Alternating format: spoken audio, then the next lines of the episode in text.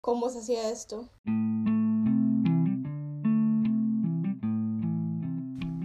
Hey, bienvenidos a este episodio de Prodio. Realmente estoy muy emocionada por volver a grabar. Tuve un burnout, ya no sabía qué grabar, tuve muy buena respuesta con el episodio de brujería y paganismo y no quise hacer algo que fuera menos que eso, así que estuve pensando y pensando y pensando y no salía nada. Pero después de seis semanas aquí estoy. Espero que disfrutes este episodio. Realmente es muy vulnerable para mí. Realmente quiero mostrarte mi corazón vulnerable y que tú te puedas no empatizar, sino que digas, wow, o sea, sí, nos parecemos en algo. Creo que falta vulnerabilidad y quiero mostrarte un poco de la mía. Espero que te guste este episodio, que si te, o sea, si te estás sintiendo como yo en esos momentos, puedas reflexionar un poco y ya, disfrútalo en tu casa, obviamente, no hay que salir. Disfrútalo con una taza de café, una taza de té, un snack y ya.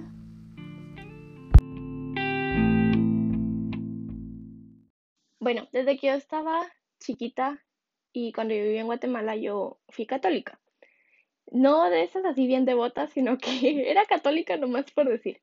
Nunca fui a misa, no tuve primera comunión, nada de eso, nomás estoy bautizada.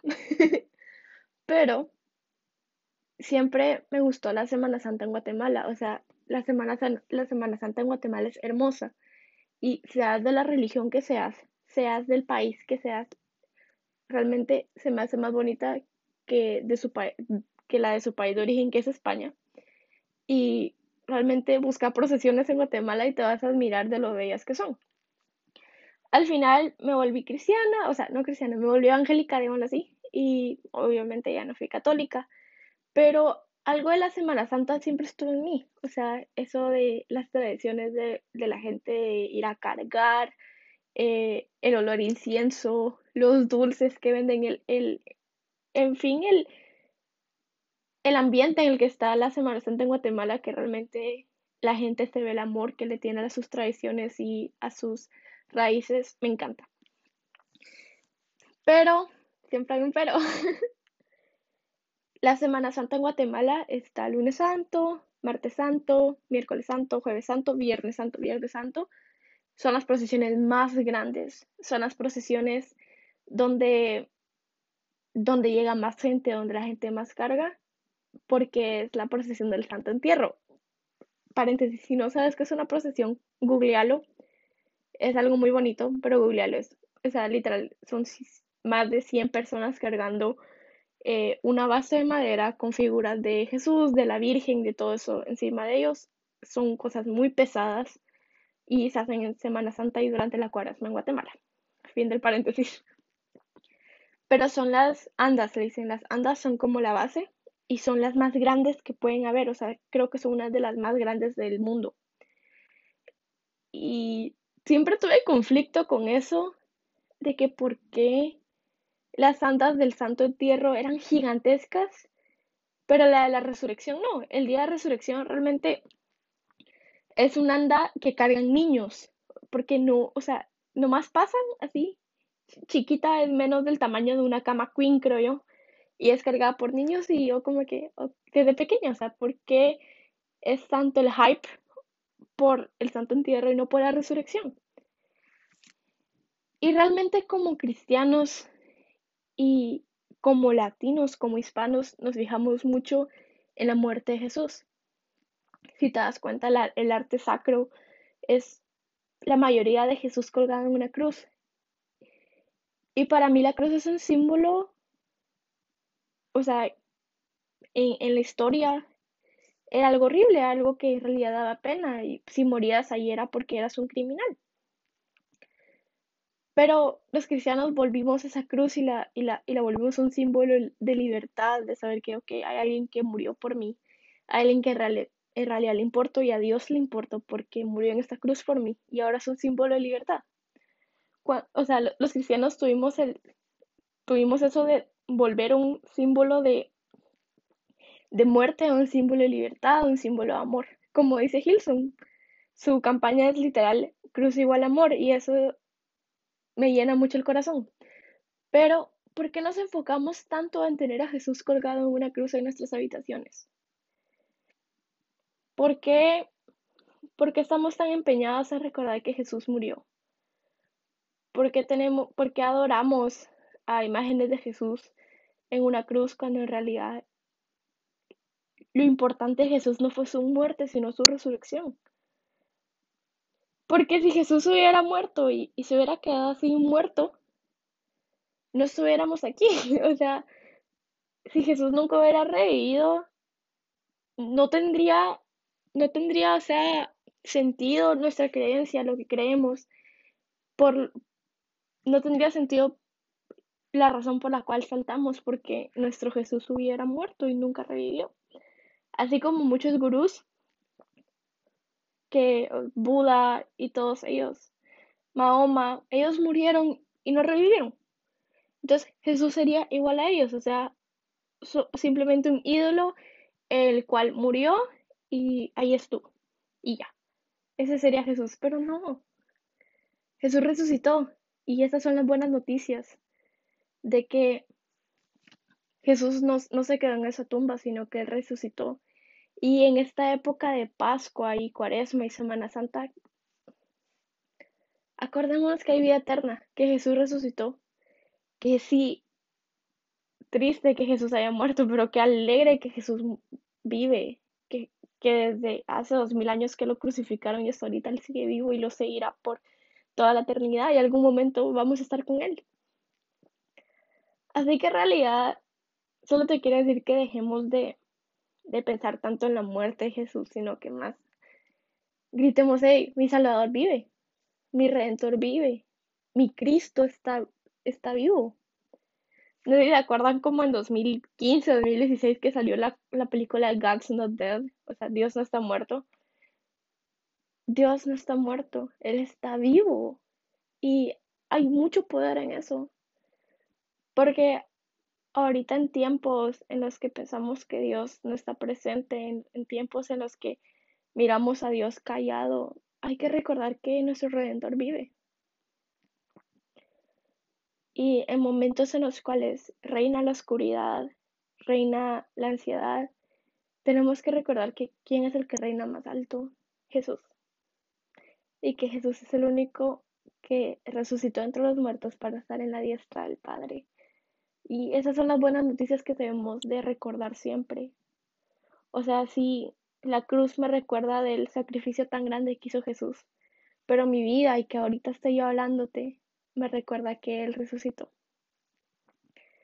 En, mi antigua iglesia a la que yo asistía, eh, la Frater, siempre hacen eh, la obra de la vida de resurrección de Jesús, se llama La Vía Dolorosa. Y me risa que mi mamá, ella odia ver las escenas de crucifixión, ella se va.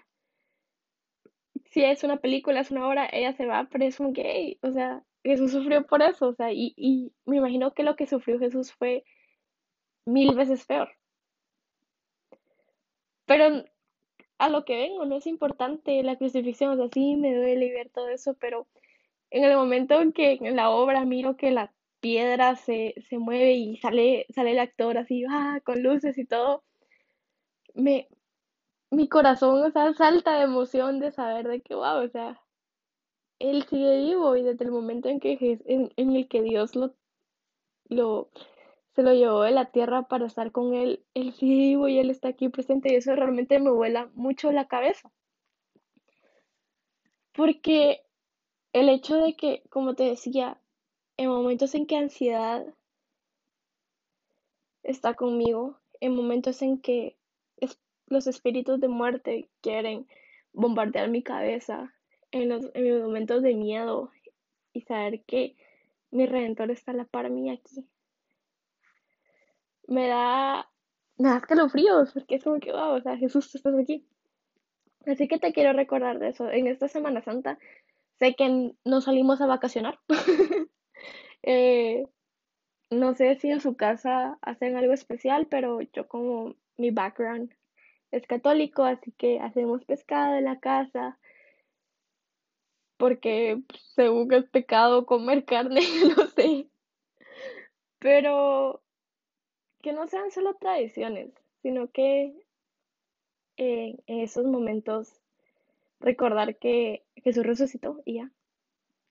Me acuerdo que en Guatemala la Pascua no es una gran celebración, pero aquí en Estados Unidos la Pascua es como que ya, todos se visten bien, o sea, todos llegan bien vestiditos a la iglesia, todos, o sea, a una fiesta, pues es una fiesta, y porque es el domingo de resurrección.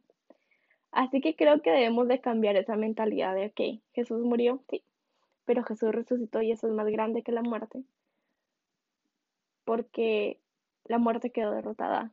Me acuerdo que decían, o sea, una vez me dijeron de esa chiquita que Viernes Santo no había que salir porque el diablo era cuando estaba más fuerte. Y yo, si Jesús está aquí, Jesús no está muerto, o sea, ¿por qué me estás diciendo eso? O sea, Jesús está presente, sea Viernes Santo o no. Jesús está, o sea, Jesús está presente siempre. Ya, así que que este episodio va a ser un poco corto, pero solo quiero que reflexionas en eso de que tu redentor vive y que tenemos que vivir con eso de saber, ok, Jesús resucitó y Él está conmigo. Porque creo que se nos olvida eso. Ahorita, aquí siendo 100% vulnerable, realmente mi relación con Dios está muy mal en estos momentos. ¿Por qué? Porque el miedo es más fuerte que yo. ¿Por qué? Porque mi ansiedad es más fuerte que yo. ¿Por qué? Porque realmente no tengo ganas de orar, no tengo ganas de, no tengo ganas de leer mi Biblia, no tengo ganas de, de hablarle a Dios. Es como que Dios no me hables en este momento, por favor. Dios, por favor, no me hables. Y hay momentos en los que me enojo con Dios, porque, o sea, hay dos tipos de cristianos. Los cristianos de que, ok, la plaga, o sea, la plaga, el coronavirus vino por, por, porque tenía que pasar, o sea, vino esa persona, hizo esto y por esa razón tenemos esto. Pero hay otro tipo de cristiano que viene así, yo mando estas plagas porque soy Jehová de los ejércitos y es como que, bro, ¿a quién creerle? O sea, porque un Dios de amor mandaría una plaga para que le hagamos caso, ¿me entendés? O sea, ese es mi conflicto interno que tengo en estos momentos. O sea, ¿por qué tu Dios hizo amor? ¿Por qué tú Jesús hizo amor? Mandas esto. Y después, no, es que tenía que pasar. El otro tipo de cristianos, ¿verdad? Ok, si tenía que pasar Dios, ¿por qué no lo detuviste? Tú que sos todopoderoso, ¿por qué no lo detenés? Y, y después esto que la gente dice, sí, es que el coronavirus está profetizado en la Biblia y es como que, ¿con qué contexto estás leyendo tu Biblia? Porque mi Dios, mi Jesús que resucitó, estaría mandando muerte. Y estos son mis, un poquito de mis conflictos internos, no sé si ustedes también los tienen, pero hay cosas en la vida que yo no entiendo y espero que cuando yo voy al cielo, Dios me responda todo esto. Pero tenemos que apoderarnos de dos verdades en estos momentos. Jesús resucitó y Jesús es un Dios de amor. Porque como dijo uno de mis podcasters favoritos, que es Rick Santiago, si no se parece a Jesús, entonces no es Dios, ¿me entiendes? O sea, no es de Dios si no se parece a Jesús. Y sí, así que Jesús resucitó y Dios es un Dios de amor. Y sigo creyendo en eso. Así que ahorita en mis conflictos internos, no hay que perder la fe. No hay que... No hay que estar enojados con Dios ni buscar respuestas que obviamente tal vez no existe en esos momentos, sino que confiar en lo que Dios ha hecho en nuestras vidas y saber de que como dice Romanos 8:28, todo va a ser bueno para nosotros, así que ya, te dejo con esto.